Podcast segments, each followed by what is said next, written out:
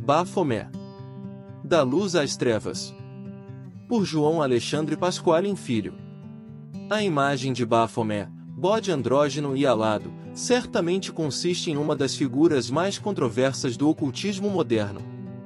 Diversos estudiosos demandam grande parte de suas pesquisas no intuito de explicar o significado dessa esfinge, a qual desperta em cada pessoa sentimentos que variam desde as trevas à luz. Dessa forma, justifica-se a importância desta peça de arquitetura. Explicar o significado dessa figura tão explorada, muitas vezes de forma temerária, consiste em uma tentativa de combater superstições e incentivar os irmãos a manterem sempre abertas suas mentes.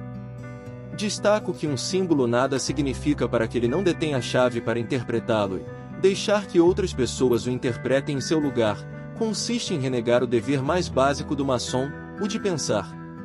No entanto, Julgo importante que, antes de começarmos a interpretação da tradicional e horripilante imagem, primeiramente devemos recorrer ao estudo da etimologia da palavra Bafomé. Ressalto que os significados que serão apresentados decorrem de diversas linhas filosóficas e explicações de antigos e modernos ocultistas. O significado de Bafomé pode ser atribuído, de acordo com uma certa corrente, como sendo uma palavra formada pelo nome de três deuses da antiguidade, Baf, ligado ao deus Baal, Fo ao deus Moloch e Met ao deus egípcio Sete.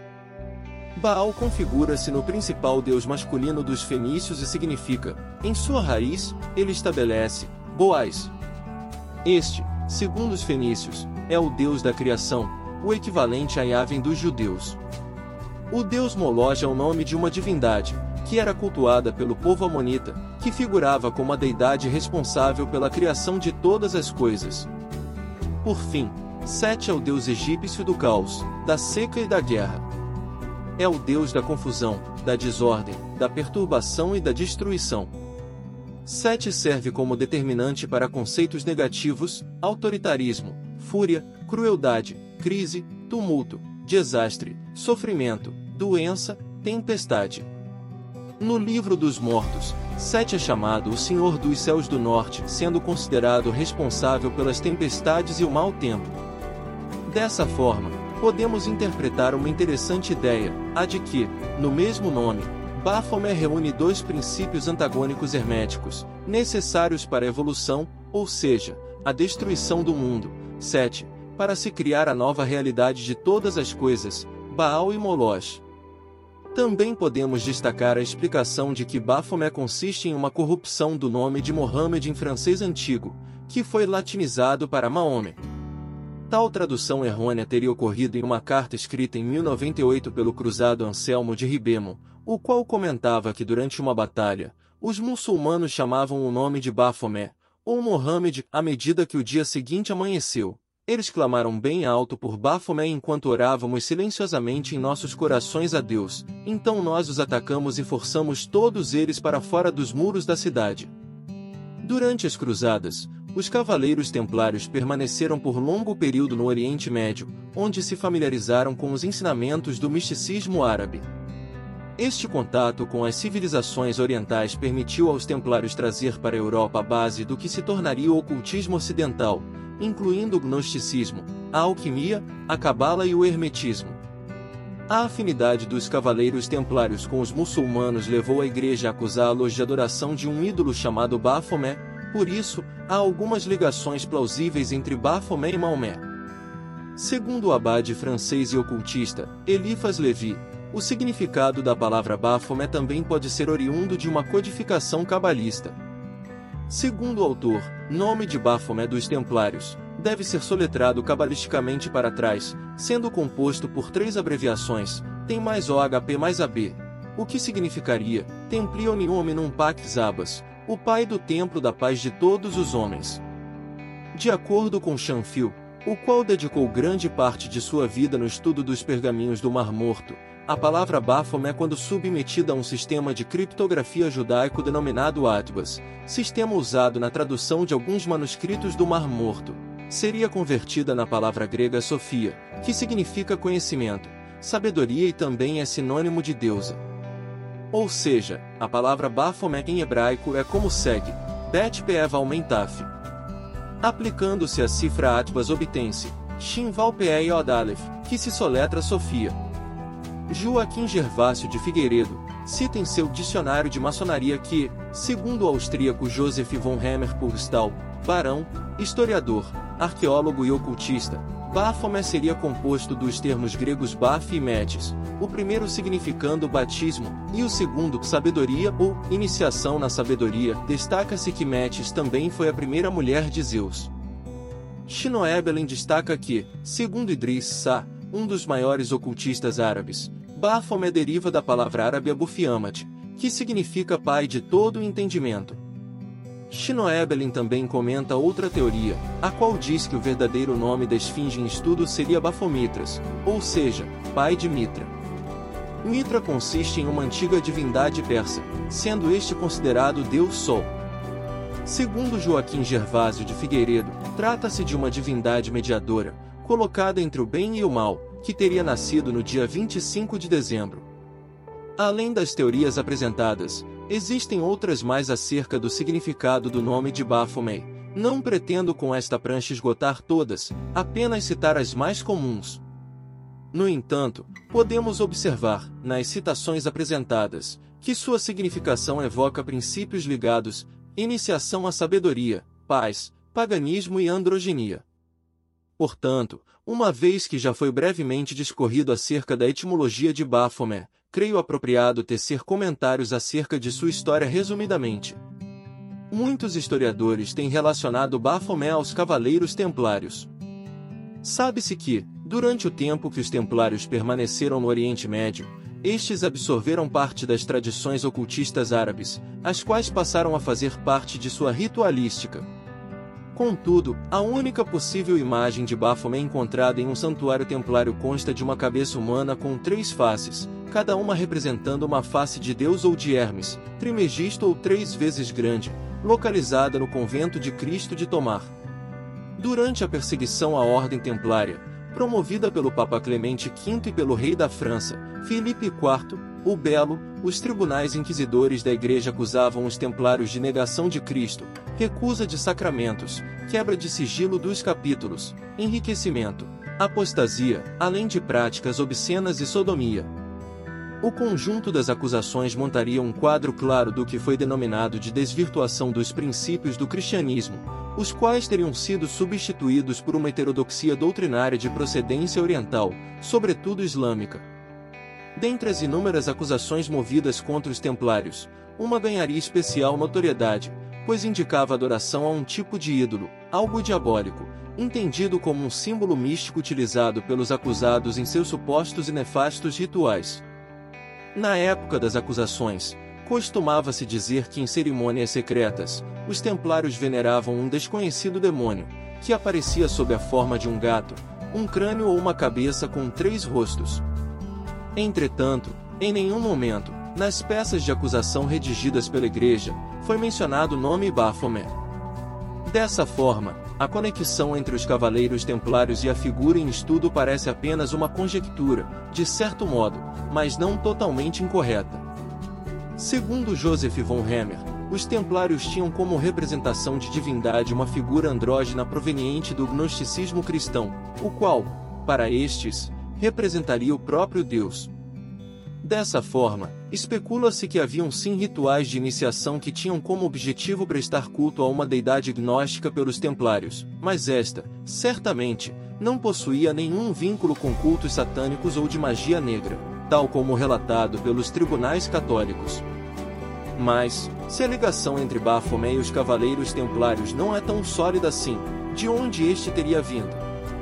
Na verdade, Baphomet não consiste em uma deidade, mas sim em um conjunto de símbolos herméticos, cabalísticos, ocultistas e alquímicos, os quais sintetizam a ideia de dualidade e de iluminação da sabedoria.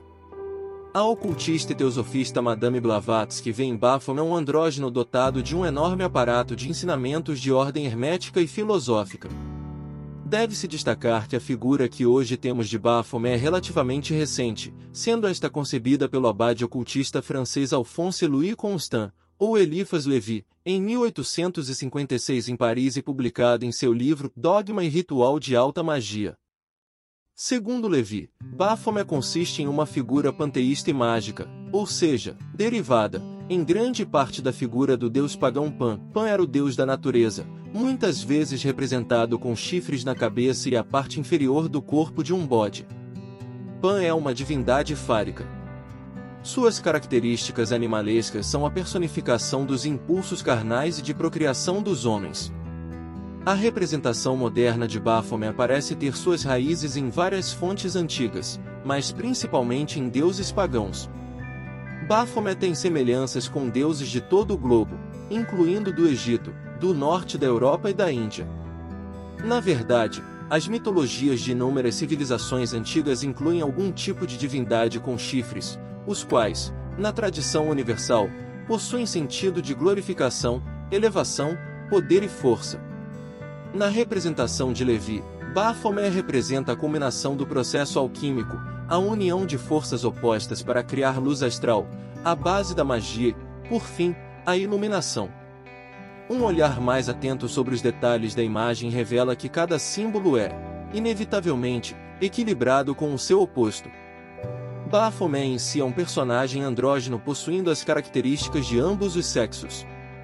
O conceito de andrógeno é de grande importância na filosofia oculta, por representar o mais alto nível de iniciação na busca de se tornar um com Deus.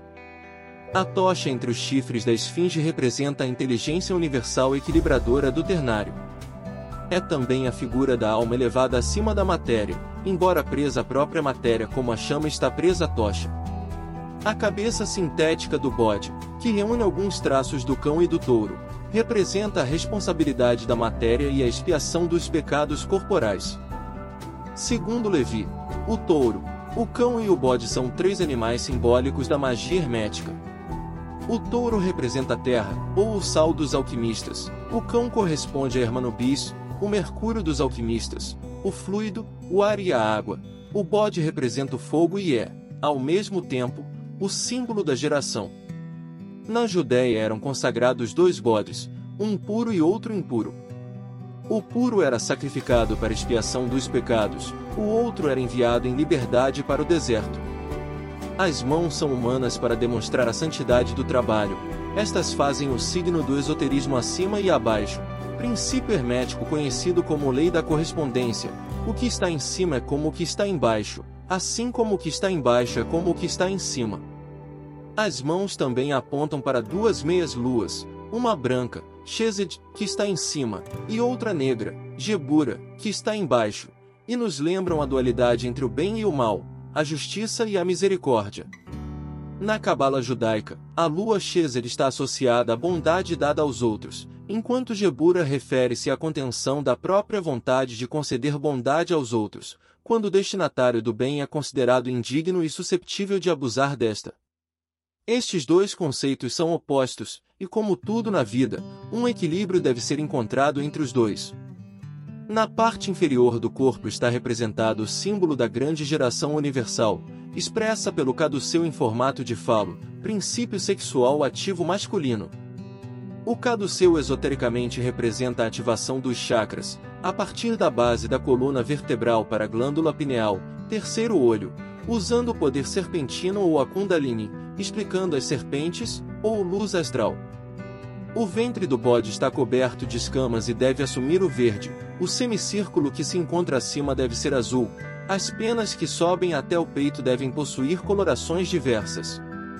O ventre coberto de escamas significa água, o círculo que está em cima representa a atmosfera, as penas são o emblema de tudo que é volátil.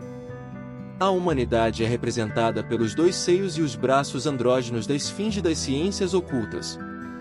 Os seios também indicam os signos da maternidade e do trabalho, ou seja, os signos redentores. Sobre sua fronte, entre os cornos, e por baixo da tocha, vê-se o símbolo do microcosmo ou o pentagrama com a ponta para cima, símbolo da inteligência humana sobre a materialidade dos elementos. O pentagrama colocado abaixo da tocha simboliza a imagem da divina revelação. As inscrições Solvi e coagula da imagem de Elifas Levi são outro claro exemplo do enfoque dualista de seu Baphomet. originalmente presentes nos antebraços do andrógeno do médico, Hermético e Rosa Cruz, Irish Kunrat, o qual representa o homem universal destroçado na matéria, dominando o mundo elementar e projetando ou atraindo para si a luz astral, substrato da quinta essência. Esses dois preceitos misteriosos mostram que o andrógeno domina completamente o mundo elementar, agindo sobre a natureza, de modo onipotente. As inscrições são dois polos que marcam o ciclo solar de vida, composta de geração, nascimento e morte, para depois haver uma nova geração que dará continuidade ao interminável ciclo da vida. Ademais, segundo Levi, Baphomet deve estar assentado em posição de lótus, indicando meditação e reflexão, sobre uma pedra cúbica, e por estrado desta, deve haver uma esfera única. As asas, por sua vez, simbolizam a espiritualidade, a libertação da alma, o alçar voo, enquanto a leveza o transporte até o sagrado, o mais alto dos céus. Além disso, em todas as tradições esse símbolo representa a conquista, já que as asas não são recebidas, mas adquiridas por meio de uma educação. Portanto, eis a explicação da terrível esfinge. Esta não consiste em nada além do que está representada em si, a representação do equilíbrio da dualidade, dos princípios herméticos e alquímicos e da inteligência suprema que brilha sobre a matéria. Os mistérios e as superstições permanecem até que o iniciado se torne mestre de si e levante o véu que os oculta. O estudioso que não possui a chave para a abertura do cadeado esotérico dos símbolos não passa de um simples curioso e nunca será iluminado por seus significados mais profundos.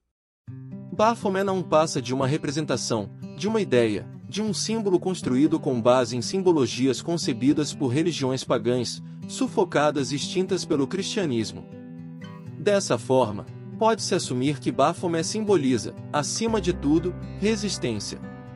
Certamente, o bode andrógeno e antropomórfico de Mendes não deve ser relacionado à figura demoníaca, tal como querem nos convencer os dogmáticos, mas sim compreendido, estudado, de maneira a ter removido seu misterioso véu.